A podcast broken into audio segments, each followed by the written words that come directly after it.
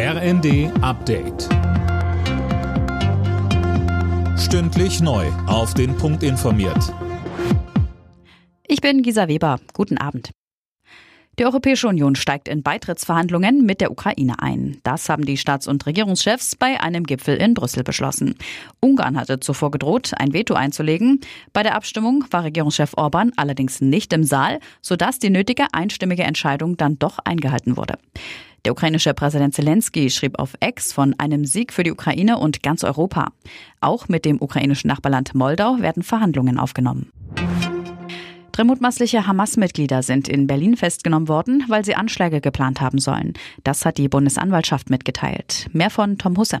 Eine weitere Festnahme gab es in Rotterdam in den Niederlanden. Die Männer wollten offenbar Waffen aus seinem Erddepot holen und sie nach Berlin bringen. Ihr Ziel jüdische Einrichtungen. Stand jetzt ist noch unklar, wie konkret die Pläne wirklich schon waren. Bundesjustizminister Buschmann dankte den Einsatzkräften und betonte, wir müssen alles dafür tun, damit Jüdinnen und Juden in unserem Land nicht abermals um ihre Sicherheit fürchten müssen. Die deutschen Bauern wollen nächste Woche gegen die Sparpläne der Ampel demonstrieren. Das hat Bauernpräsident Ruckwied bei NTV angekündigt.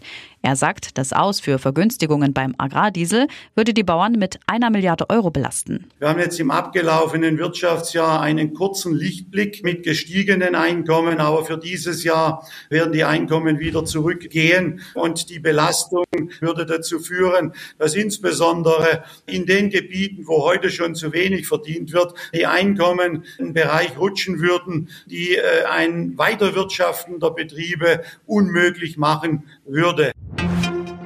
Sechster Sieg im sechsten und letzten Vorrundenspiel der Europa League für Bayer Leverkusen. Die Mannschaft setzte sich 5 zu 1 zu Hause gegen Molde durch. Nicht so gut lief es für Eintracht Frankfurt in der Conference League. Die Frankfurter unterlagen beim FC Aberdeen 0 zu 2. Alle Nachrichten auf rnd.de